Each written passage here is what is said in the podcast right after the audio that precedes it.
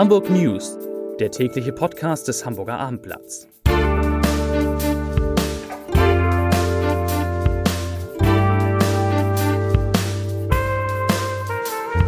Herzlich willkommen zum letzten Podcast in dieser Woche. Mein Name ist Lars Heider und heute geht es bei mir um eine Hamburger Bank, die die Kontoauszugsdrucker abschafft. Wir sprechen über Pflegeroboter und ob sie die Personalengpässe vielleicht beheben können in Hamburg. Und es geht um die Frage, warum man in dieser schönen Stadt so lange auf die Reparatur seiner Uhr warten muss. Und zu Gast im Studio ist kein geringer als Nils Annen, der Staatsminister aus dem Auswärtigen Amt. Und wir sprechen natürlich über die SPD und über die Chancen von Olaf Scholz, Parteivorsitzender zu werden. Zunächst aber, wie immer, drei Nachrichten in aller Kürze. Nachricht Nummer eins. Hamburger Schüler hatten heute Morgen die Möglichkeit, Greta, Greta Thunberg auf ihrer Reise nach New York Fragen zu stellen. Die Schüler fragten die Klimaaktivistin auch, wie sie denn mit Kritik an der eigenen Person umgeht. Gretas Antwort, ich zitiere, das ist mir eigentlich egal. Einige Leute mögen mich nicht und sie werden immer Gründe finden, mich nicht zu mögen. Deshalb gibt es nicht viel, was ich tun kann, außer es zu ignorieren. So geht das auch. Nachricht Nummer zwei. Heute Morgen ist ein Lastwagen, auf dem zwei Bagger standen, auf der Autobahn 23 zwischen den Anschlussstellen Eidelstedt und Halzenbeck-Krupunda gegen eine Brücke gekracht. Die rechte Fahrspur der A23 Richtung Norden musste sofort gesperrt werden. Es gab natürlich Staus und, Zitat der Behörden, der Schaden an der Brücke ist nicht unerheblich. Das klingt nach langen Bauarbeiten. Und Nachricht Nummer drei. Verlässt Starkoch Karl-Heinz Hauser den Sülberg nach unseren Informationen hat, läuft nicht nur sein Pachtvertrag auf dem Sülberg Ende 2021 aus, er hat sich eigentlich auch schon entschieden, dann dort Schluss zu machen. Offiziell sagt Hauser, schauen wir mal. So, drei liebe Kollegen, mit denen ich ganz kurz spreche, bevor ich dann ganz lange mit Nils Annen spreche, dem Staatsminister im Auswärtigen Amt. Oliver Schade, Wirtschaftschef, ist im Podcast. Oliver, ihr habt eine Geschichte recherchiert, die sich äh, uns neulich, die Frage, die sich uns neulich stellte, äh, ein Leser meldete sich und sagte, ich, ich habe meine Uhr beim Uhrmacher abgegeben und ich kriege sie erst in 16 Wochen wieder. Und tatsächlich ist das kein Einzelfall. Nee, es ist derzeit relativ normal, dass man auf die Reparatur seiner Uhr schon mal drei bis vier Monate warten kann in Hamburg. Und jetzt möchtest du wahrscheinlich die Gründe wissen. Ich würde gerne wissen, warum. Ja, das, das ist, ist, ja sehr, sehr lang. Das ist sehr lang. Es gibt zwei Gründe dafür. Zum einen müssen diese Uhren äh, mittlerweile zum Hersteller eingeschickt werden. Das heißt, die meisten können das gar nicht mehr selber machen. Okay. Also Und auch nur teure Uhren oder über alle Vorrangig Marken? natürlich teure mhm. Uhren. Und so das zweite Problem ist, es gibt immer weniger Uhrmachermeister. Das habe ich, der Leser sagte, sein Uhrmachermeister hätte ihm gesagt, es hätte halt in den 80er, 90er Jahren ganz viele Menschen gegeben, die sich nur Quarzuhren gekauft hätten und keine normalen Uhren wie nennt man die denn, analoge Uhren? Genau. Analoge Uhren. Und deshalb sei in der Zeit halt deutlich weniger ausgebildet worden und das würde man jetzt merken. Ist das ein Grund? Das ist ein Grund. Der andere Grund ist, was ich ganz spannend finde, dass diese Feinmechaniker auch mittlerweile heiß begehrt sind in anderen Branchen. Okay. Beispielsweise werden die abgeworben von Airbus und von anderen, weil die halt so gut mit kleinen Teilchen umgehen können, dass man die auch gut gebrauchen kann in der Industrie. Und deswegen gibt es da immer weniger von. Und bei dem Nachwuchs wird es auch mal schwerer, Menschen zu finden, die sich dafür begeistern hochspannend. Das heißt, wenn man nochmal neu anfangen würde, dann würde man Uhrmachermeister werden. Kann man nur jedem empfehlen. Peter Wenig ist da, Chefreporter und Pflegeexperte. Du hast ein Buch geschrieben über äh, Pflege und hast dich jetzt beschäftigt mit der Frage, ob Pflegeroboter in Hamburg vielleicht die personalen Engpässe beheben können. Ja, in der Tat. Ähm, Donnerstagabend beim 10. Hamburger Gesundheitstreff des VDK war ein Pflegeroboter zu Gast und er war der heimliche Star. zu Gast ist gut, ja. Man müsste sogar sagen, es ist eine Roboterdame. Sie heißt Thea. Sie ist erstmal sehr niedlich, schöne Kulleraugen. Sie hat ein Tablet vor der Brust, kann darauf Videos abspielen und kann auch Handreichungen machen und kann sich auch mit Patienten durchaus unterhalten. Und bislang ist er im Einsatz im äh, Universitätsklinikum Halle, begleitet dort etwa Kinder, äh, zur Computertomographie. Erklärt Ihnen das zunächst, zeigt den Videos, was abläuft, habt keine Angst und vor allen Dingen, und das ist in der Tat ähm, ein Bringer für, ähm, für Thea, äh, die kannst du halt auch in, in den CT-Raum lassen, wo jeder andere, der mal beim CT weiß, weiß, muss raus. muss raus Äh, auch die Begleitperson, Thea tut die strahlen nicht weh, schaden nix, darf also bleiben. Thea Allerdings, kann auch rund um die Uhr arbeiten. Thea kann Thea rund um die Uhr gründet kein Betriebsrat, will kein Geld haben. Das stimmt alles. Thea hat allerdings auch gravierende Nachteile, denn ähm, Thea ist noch im Anfang der Programmierung. Also wenn Thea auf eine Station kommt und die kennt eigentlich die Laufwege, da sind aber ganz viele Menschen, denkt sie, da ist eine Wand und oder hat fürchtet jemanden zu verletzen und bleibt dann lieber stehen. Also, das war die Quintessenz des gestrigen Abends. Äh, die können technische Assistenten sein, können helfen, Sachen einzuräumen, Leute zu begleiten, Leute, äh, Patienten aufzuklären, aber was sie definitiv nicht können, ist Patienten zu lagern, Patienten umzubetten. Ah. Das wäre viel zu gefährlich und viel zu riskant für, für den Patienten. Weil das war ja die große Hoffnung. Das war die große eines, Hoffnung. eines der großen Themen, die Pflegekräfte ja. haben, sind halt relativ schnell Rückenprobleme, Bandscheibenprobleme, das ganze Programm, weil die eben ganz, ganz schwer heben müssen. Also das geht eher, dass man das Bett weiter automatisiert selbst, dass, dass, dass dort die Einstellungen weiter perfektioniert werden. Aber man hat das in Japan versucht und das Problem war einfach, dass diese bettlägerigen Patienten zu wenig Körperspannung haben und wenn dann ein Roboter versucht, sie zu halten, kann das schiefgehen von der Versicherungsfrage völlig, völlig losgelöst und allgemein muss man natürlich auch sagen, wer im Alter gepflegt werden muss, der möchte auch menschliche Zuwendung haben und kein piepsenden Roboter, so niedlich er auch immer sein mag. Klingt jetzt nicht äh, äh hoffnungsfroh. Also es klingt keinesfalls hoffnungsfroh. Laut Bertelsmann Studie werden in Deutschland ähm, im Jahr 2030 500.000 Pflegekräfte fehlen. TEA, und das wird ja sicherlich weitergehen, wird technische Assistenz leisten können, aber die Manpower, das Manpower-Problem allein wird TEA definitiv nicht lösen. Vielen Dank. Äh, Steffen Preisler ist da Bankexperte. Steffen, die Sparda Bank hat angekündigt oder ist schon getan, dass angekündigt. es angekündigt, es gibt künftig bei der Sparda Bank keine Kontoausdrucksdrucker mehr. Warum? Das ist richtig. Die Bank will ab November alle 44 Kontoauszugsdrucker, die ihre Lebensdauer ohnehin erreicht haben, in den Filialen abbauen. Kontoauszüge am Automaten wird es aber weiterhin geben. Okay. Dafür stehen dann die SB-Terminals zur Verfügung, mit denen man auch andere Bankdienstleistungen beauftragen kann, wie eine Überweisung. Aber die Kunden, die bisher nur den Kontoauszugsdrucker gewöhnt sind, müssen sich natürlich etwas umstellen, was die Bedienung betrifft. Warum macht die Sparda Bank das? Kosten sparen, Digitalisierung massiv vorantreiben, Kunden um, umerziehen? Alle drei Gründe okay. treffen zu. Sie begründet es einmal mit ihrer Digitalisierungsstrategie und der immer geringeren Nutzung. Die Nutzung dieser Drucker würde Jahr für Jahr um 10 Prozent abnehmen. Es geht auch um Kosteneinsparungen. So ein Gerät kostet äh, etwa 10.000 Euro. Und zum anderen sagt der Bankchef, dass schon 70 Prozent der Bankkunden ohnehin das Online-Banking nutzen und damit Überweisungen machen. Und da liegt es auch nahe, dass sie die Kontoauszüge in ihrer Postbox nutzen. Genau. Wahrscheinlich wird es bei allen Banken so kommen. Vielen Dank. Und jetzt freue ich mich auf unseren heutigen Studiogast. So einen hat man nicht alle Tage hier. Und da ist er, Nils An, Hamburger Bundestagsabgeordneter, Staatsminister im Auswärtigen Amt und, und darüber wollen wir sprechen, SPD-Mitglied.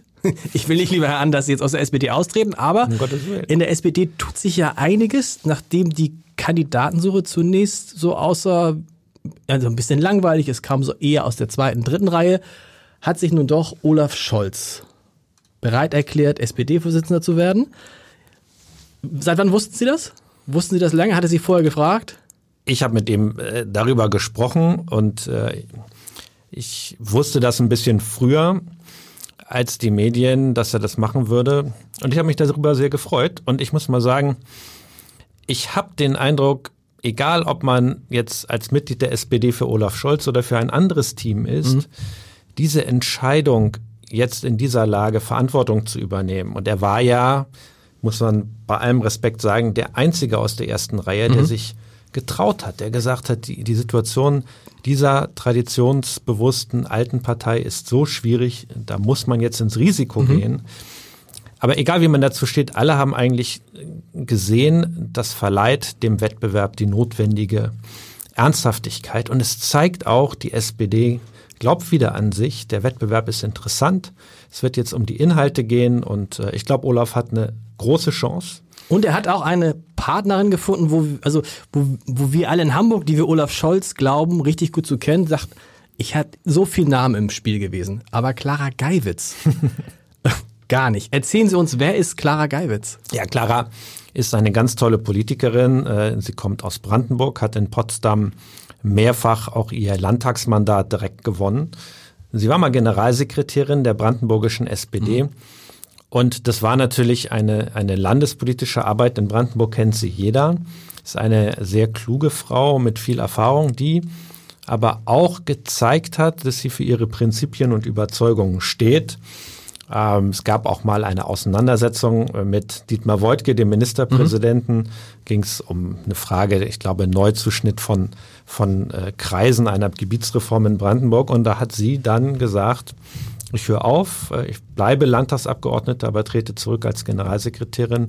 Äh, das hat ihr da viel Respekt glaube ich, verschafft. Und das Tolle an Clara ist, das wird auch Dietmar Woidke bestätigen, dass man in der Sache mit ihr streiten kann, aber dass man trotzdem Mitstreiter bleibt. Und äh, das haben die bewiesen. Wie ist Olaf Und, Scholz ausgerechnet auf die gekommen? Naja, das, äh, das, das müssen Sie Olaf Scholz selber ja, fragen. das weiß ich, ist, genau. Das, äh, das weiß ich nicht so genau. Aber Olaf Scholz und seine Frau Britte Ernst, beide ja keine Unbekannte in Hamburg, die wohnen ja jetzt seit einiger Zeit in Potsdam.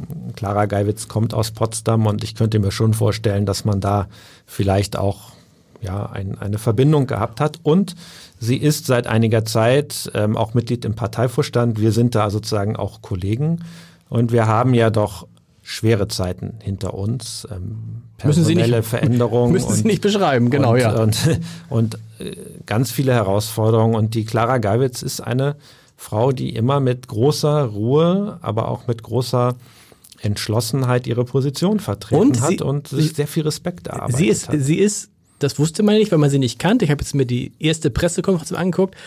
Sie hat halt eben auch das, was Olaf Scholz bei aller Wertschätzung fehlt. Also sie ist ein bisschen leidenschaftlicher, sie hat ein bisschen Frische. Sie sagt dann so einen Satz wie, die äh, SPD ist die Drama Queen äh, unter den Parteien. Wahrscheinlich weiß Olaf Scholz gar nicht, was Drama Queen ist, kann es kaum aussprechen.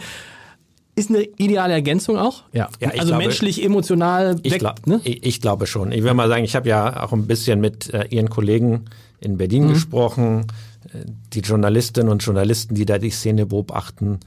Und da wird ja auf jede Regung geachtet und alle haben gedacht, na, wir haben die, die Clara Geiwitz zwar schon mal irgendwie auf dem Schirm gehabt, aber kann die jetzt mit dem Vizekanzler der Bundesrepublik Deutschland eigentlich mithalten? Und schon die erste Pressekonferenz hat, Pressekonferenz hat gezeigt, die beiden sind auf Augenhöhe. Sie lässt sich da auch nicht einschüchtern, macht ihren Punkt.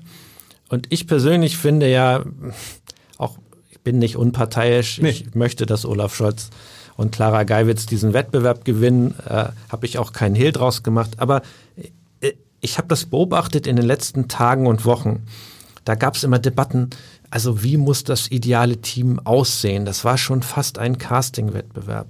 Und ich glaube, dass ein Kriterium ganz, ganz wichtig ist. Das Team, das gewinnt, kann das danach auch gut zusammenarbeiten. Eine Wahl zu gewinnen ist wichtig, ja. aber wichtiger ist ja, ob die Bürgerinnen und Bürger der SPD und diesen beiden zutrauen, die wichtigen Entscheidungen für das Land zu treffen. Und die beiden passen, glaube ich, gut zusammen, die vertrauen sich. Und das ist für mich auch der wichtigste Grund zu sagen, äh, den beiden traue ich zu, die SPD wieder stark zu machen. Und es droht auch, glaube ich, kein Streit, wenn die gewählt würden, wer dann eventuell Kanzlerkandidat werden würde. Das ist auch klar geklärt. Sie haben vorhin gesagt, das hat diese, das Bekenntnis Scholz von Scholz hat die, die, den Prozess belebt aber er hat ihn irgendwie auch beendet, oder? Seit, also wir haben das Gefühl, sonst kommt jeden Tag einer und sagt, ich will äh, SPD-Vorsitzender werden. Jetzt traut sich keiner mehr oder kommt da noch was? Ein bisschen Zeit haben die. Ein bisschen Zeit haben die noch. Ich weiß das nicht. Ähm, es gibt ja auch, auch eine ganze Reihe von, von Kandidaten. Einige kenne ich auch gar nicht, oh, äh, okay. die sich äh, beworben haben. Das sind Mitglieder der SPD, die suchen jetzt nach Unterstützung. Auch ähm, einige der Kandidatenteams haben noch nicht die notwendigen Nominierungen. Es ist einiges los in der SPD, aber ich will mal sagen, das sind Dinge, die müssen wir jetzt intern regeln. Mein Appell an alle Beteiligten, wer da äh, am Ende auf der Bühne steht bei den 23 mhm. Regionalkonferenzen. Liebe Genossinnen und Genossen, lasst uns über Politik reden, über unsere Ideen, darüber auch gerne streiten aber nicht so sehr nach innen schauen, in das Innenleben der SPD oder zurückschauen, äh, wer sich für was entschuldigen muss oder wer wann wo welchen Fehler gemacht hat.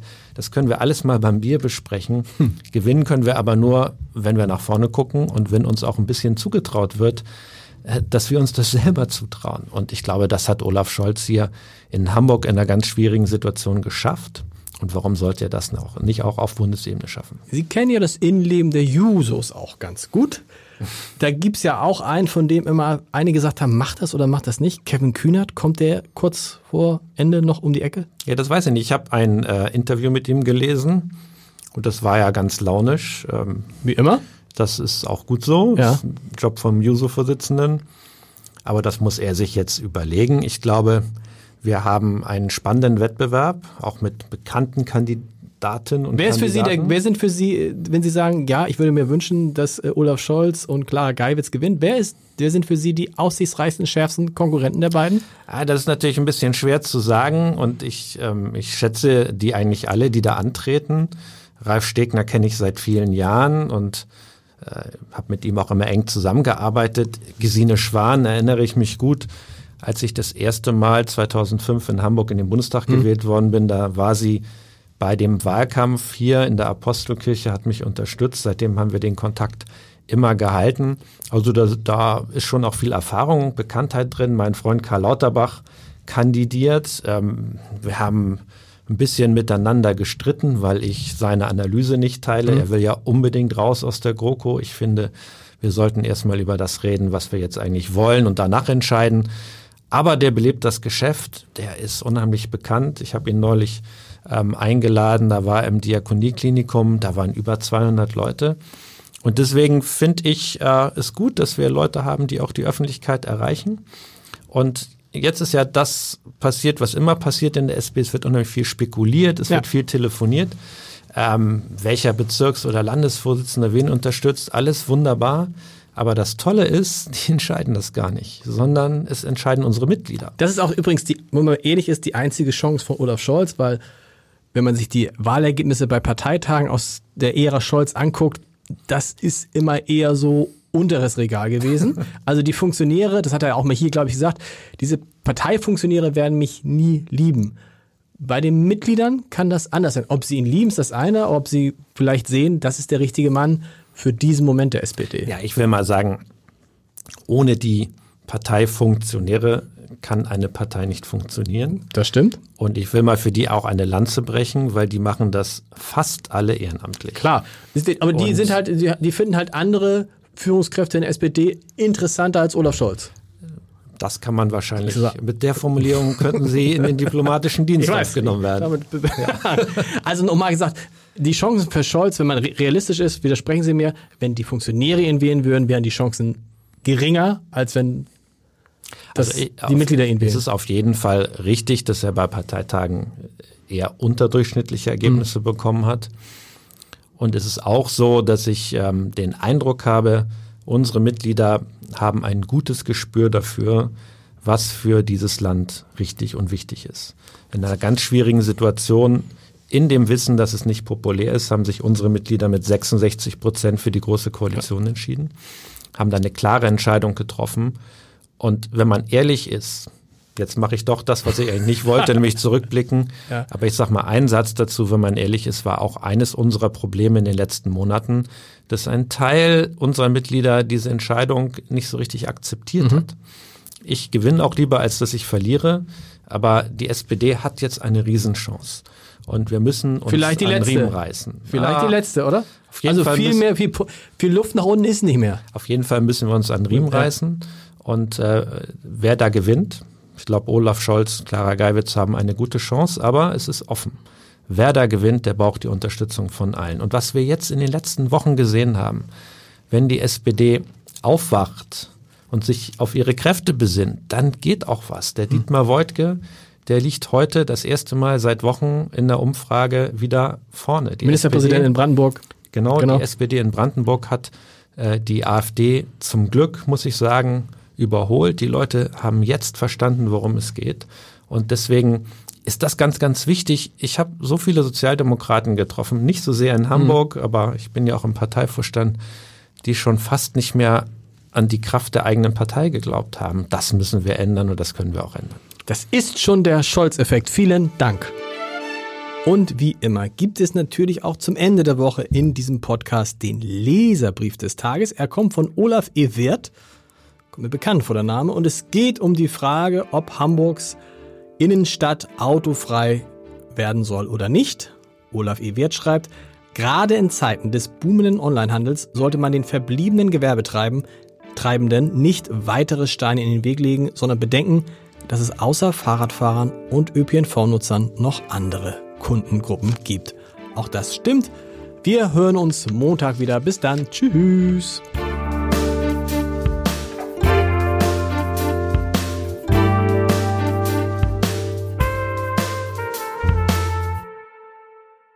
Weitere Podcasts vom Hamburger Abendblatt finden Sie auf abendblatt.de slash podcast.